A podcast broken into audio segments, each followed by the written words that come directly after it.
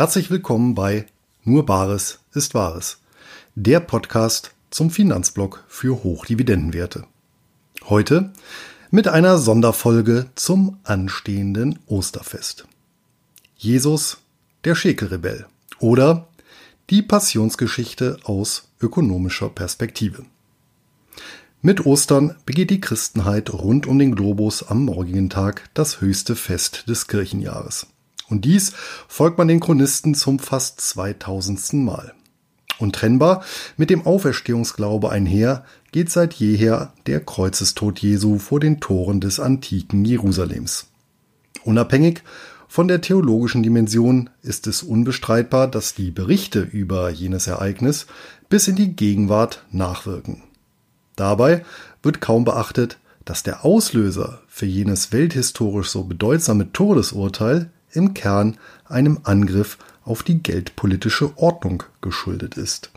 Oder, frei nach Goloman, der Kern aller Geschichte ist Geldgeschichte. Dem möchte ich nachfolgend genauer auf den Grund gehen. Der Aufstand der Makkabäer. Unter ihrem Anführer Judas, der Hammer Makkabäus, erhoben sich im Jahr 167 v. Chr. die Judäer gegen die Fremdherrschaft der griechischen Seleukiden. Ihr riesiges Reich, ein sogenannter Diadochenstaat, gründete auf den Eroberungen Alexanders des Großen. Vorangegangen war diesem ersten Religionskrieg der Weltgeschichte ein Regierungsdekret König Antiochos IV., das von allen Juden den Abfall vom Jahwe-Glauben durch Vollzug heidnischer Opferpraktiken verlangte. 165 v. Chr. konnten die Aufständischen Jerusalem erobern. An die anschließende Wiedereinweihung ihres Zentralheiligtums des Zweiten Tempels erinnert bis heute das Fest Chanukka. 25 Jahre nach Beginn der Erhebung gewährte der seleukidische König Demetrios II.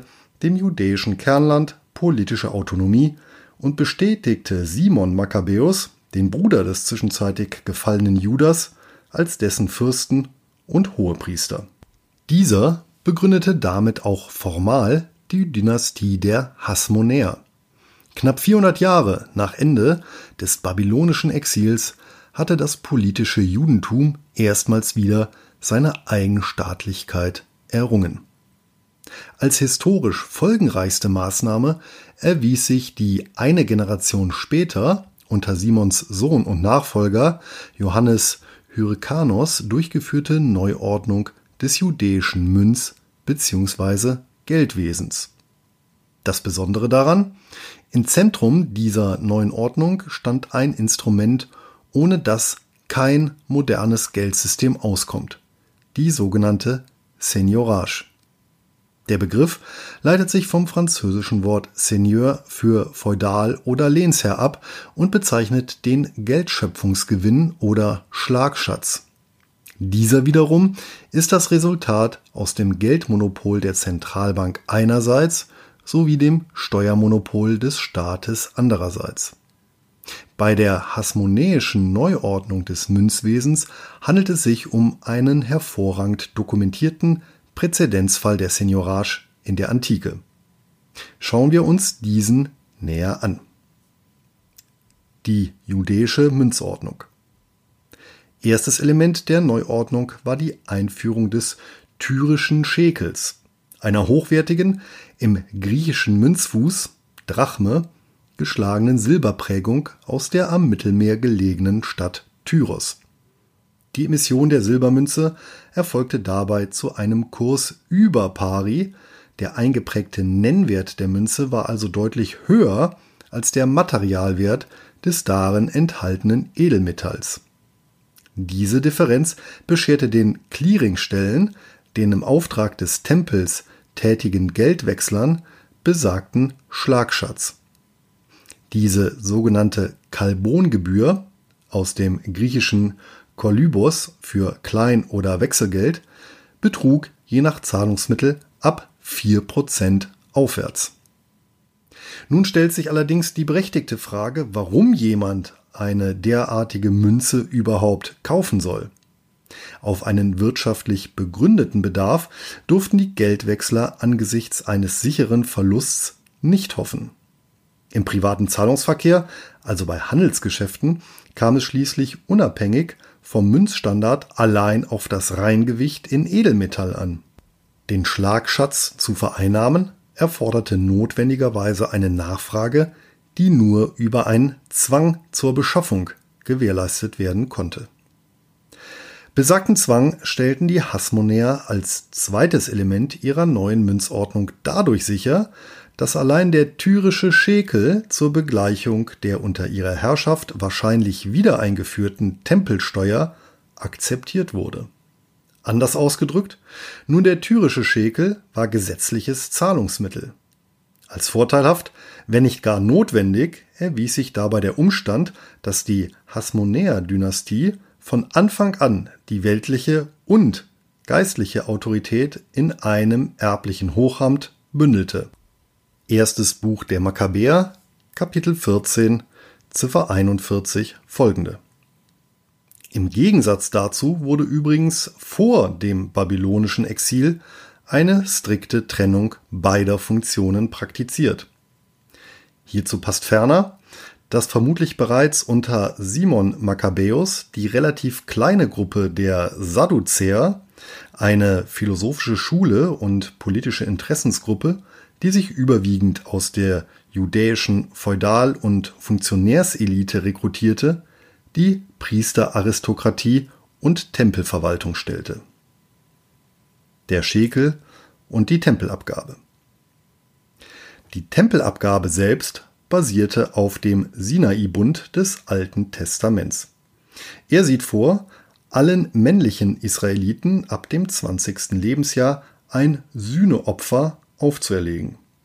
Dabei handelt es sich um ein jährliches Zitat Lösegeld anlässlich der Veranlagung Zitat Ende, demnach jeder Zitat einen halben Schekel entsprechend dem Schekelgewicht des Heiligtums entrichten soll.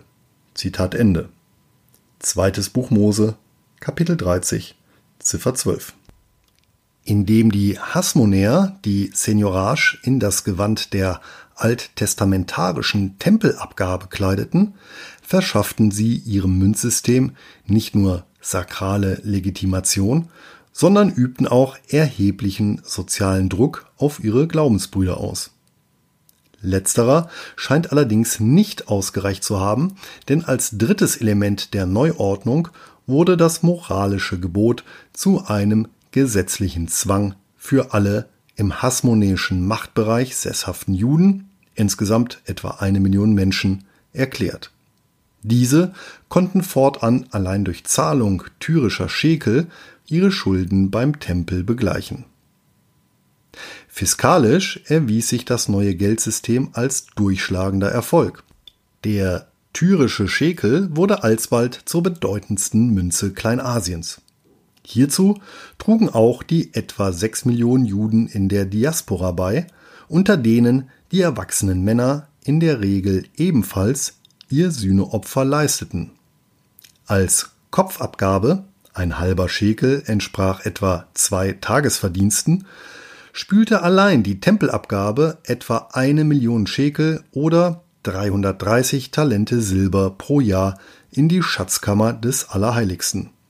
Das entsprach in etwa dem Finanzbedarf zweier römischer Legionen, zusammen gut 10.000 Soldaten.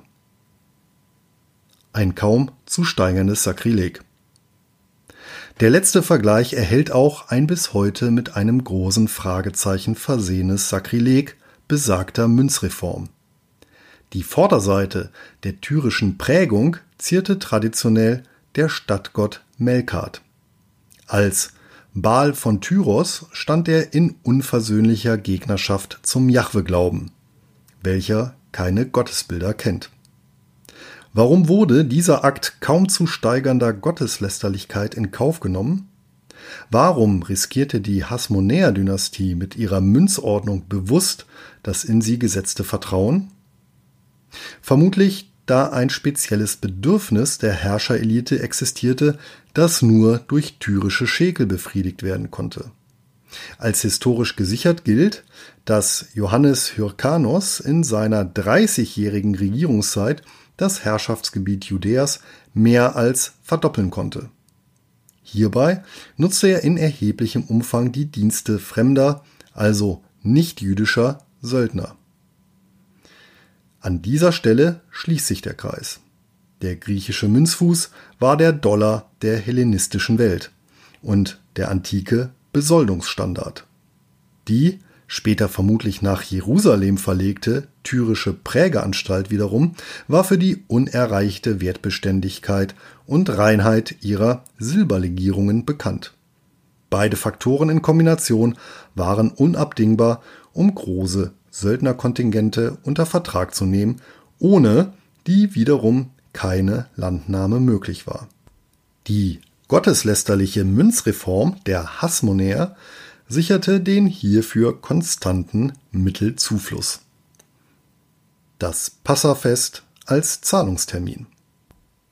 Als im vierten Jahrzehnt unserer Zeitrechnung ein charismatischer Wanderprediger, der Prophezeiung Zacharias folgend, auf dem Rücken eines Esels unter dem Jubel zahlreicher Anhänger in Jerusalem Einzug hielt, hatte die oben skizzierte Fiskalordnung nach wie vor unverändert bestand.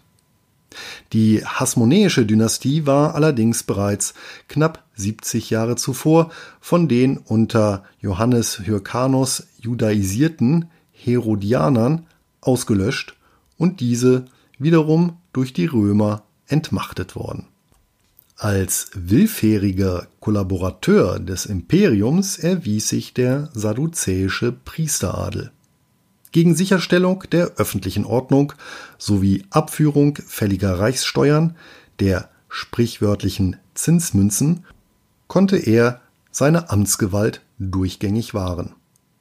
Der Zeitpunkt des Einzuges zum Pessach war keinesfalls zufällig gewählt. Am Hochfest war Zahlungstermin für die Tempelsteuer, deren Fälligkeit einen Monat vorher durch Boten im ganzen Land angemahnt wurde. Einem solchen begegneten Jesus und Simon Petrus zuvor noch in Kapernaum. Matthäus Kapitel 17, Ziffer 24. Als Galiläer waren sie, wie auch die anderen Jünger, rechtlich nicht zur Zahlung verpflichtet. Gleichwohl wird Petrus von Jesus aufgefordert, einen Fisch zu fangen und ihm das Maul zu öffnen. Zitat Du wirst darin eine Münze finden, die für deine und meine Abgabe ausreicht. Bezahle damit die Tempelsteuer. Zitat Ende. Anders sah die Rechtslage bei den Judäern aus. Wer die Steuer nicht zahlen konnte, bei dem wurde gepfändet, einschließlich die Person selbst sowie ihre Angehörigen.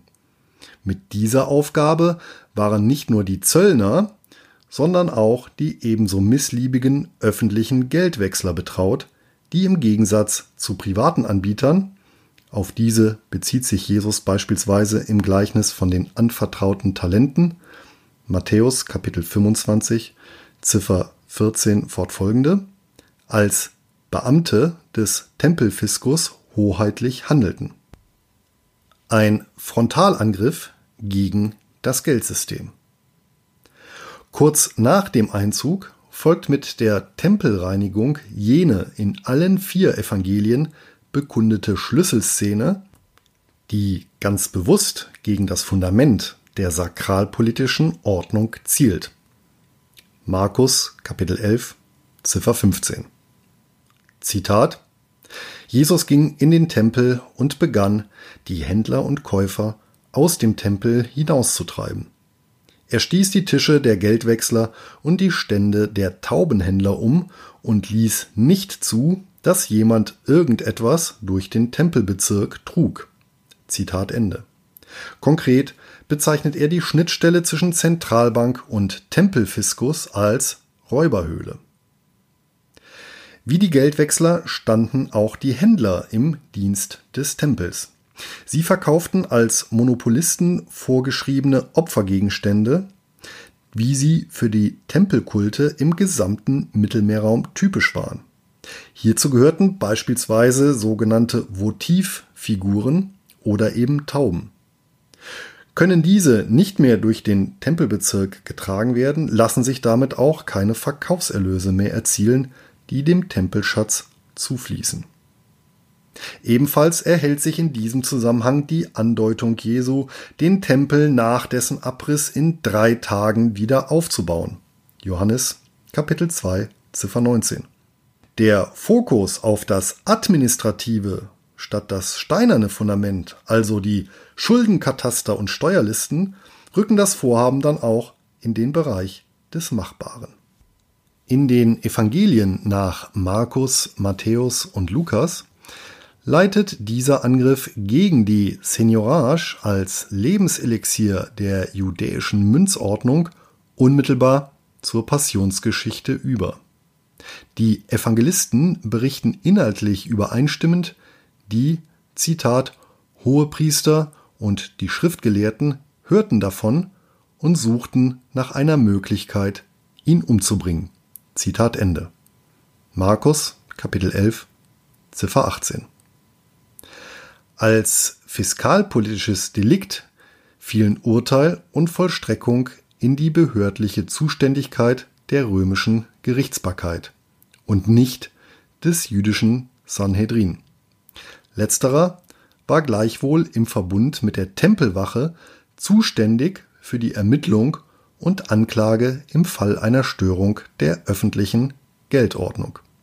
Für die Verhaftung bedurfte es dann lediglich noch einer Investition von 30 tyrischen Schekeln zum Kauf eines Verräters. In diesem Fall Judas Iskariot. Das Erbe des Schekelrebells. Das Erbe des gekreuzigten Schekelrebells traten in der Jerusalemer Urgemeinde in alter Tradition Jakobus, der Bruder Jesu, als weltlicher und Simon Petrus bzw. Kephas, aramäisch für Stein, und eine Erinnerung an den Tempelberg bzw. das alte Priesteramt als geistlicher Sachverwalter an. Dem globalen Siegeszug der Seniorage tat das Wirken des galiläischen Zimmermannssohns hingegen kein Abbruch. Vorerst.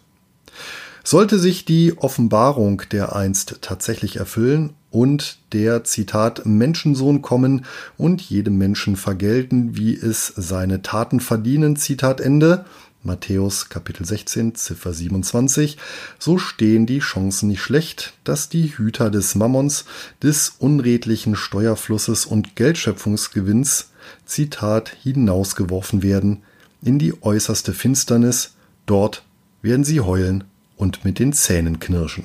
Zitat Ende. Matthäus Kapitel 8 Ziffer 12.